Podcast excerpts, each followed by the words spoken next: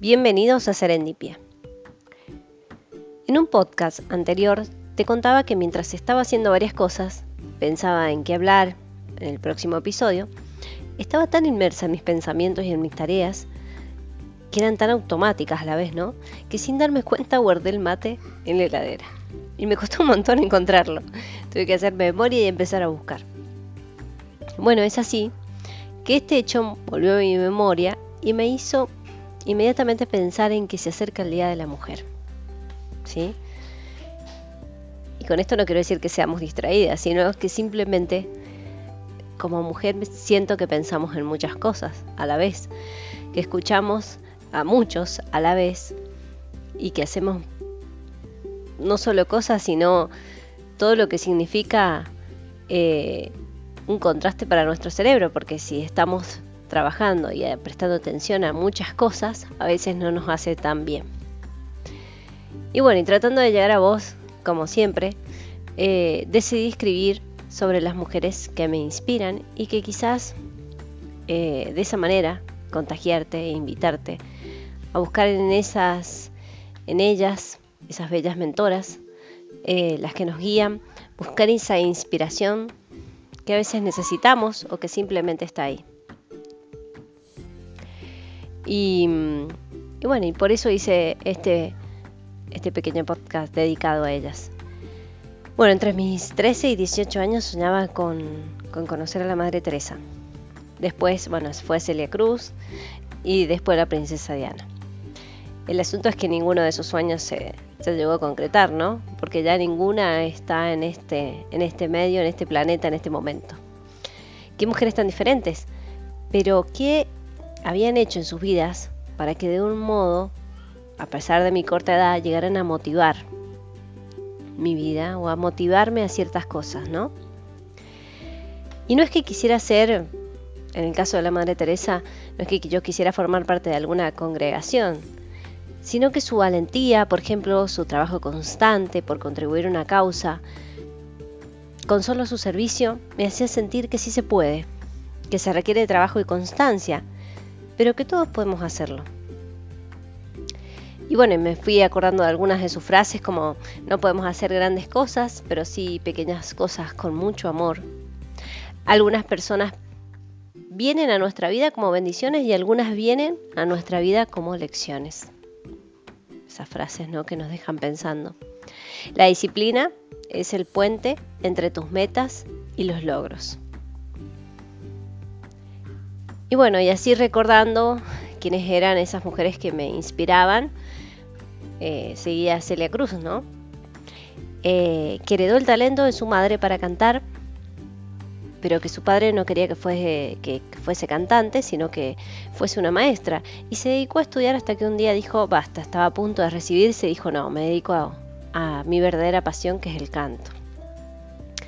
Bueno, en el 1960 tuvo que salir de, de Cuba fue autorizada para ir a México a cantar, pero bueno, ahí decidió ya no volver más y quedarse para seguir trabajando con la música. Que se quedó finalmente en Estados Unidos y se dedicó a esta, a esta nueva versión musical que era la salsa. Esta bella mujer con sus vestidos extravagantes y sus bellas pelucas eh, me transmitía alegría, no sé, fortaleza cada vez que la veía, una decisión y una pasión en lo que hacía. Y bueno, desde luego me encantaba su música y su energía en el escenario. ¿Sabías que grabó su último disco unos meses antes de, su partida física? Una fortaleza impresionante. Y bueno, una de sus frases que está justo en una de las canciones también que me gusta es, todo aquel que piensa que la vida siempre es cruel, tiene que saber que no es así, que tan solo hay momentos malos y bueno, que todo pasa, ¿no? Porque de alguna manera todo pasa en esta vida. Por último, estaba allí la princesa Diana de Gales, una mujer que fuerte, inteligente, luchadora, que amaba a su, su familia, a sus hijos. Bueno, deben conocer mucho su historia. Si no, te invito a buscarla.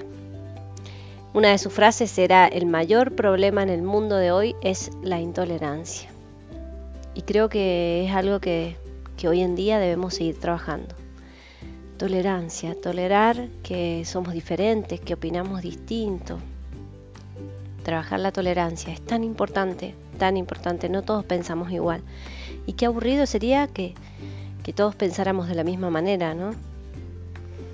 Aprender a descubrir en el otro, no enojarme porque piensa diferente.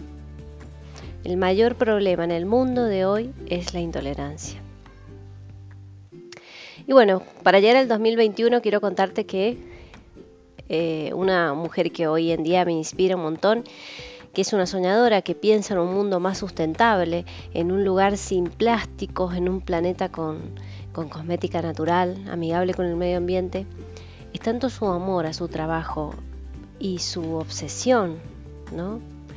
Y te cuento por qué, me remarco esta palabra porque la creatividad surge entre la obsesión y la pasión que le ponemos a un tema determinado, a buscar la solución a algo.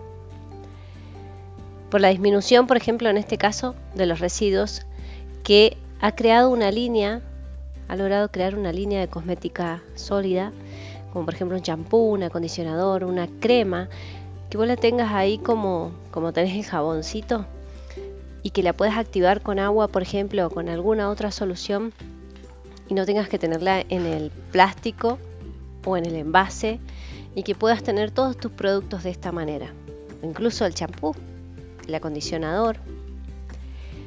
Eh, te invito a buscarla, ella es Victoria Moradel, eh, es una mujer que ha renovado mis esperanzas y me sigue haciendo creer que sí se puede, que hay que buscar ¿no? la alternativa, la solución, que hay que seguir trabajando en aquello que nosotros queremos cambiar y que, como decía la Madre Teresa también, en pequeñas cosas, no podemos hacer muchas cosas, pero las pequeñas, las que podemos hacer, que sean muy pequeñas, las podemos hacer con mucho amor. Y, y ahí se demuestra la pasión y el trabajo, ¿no?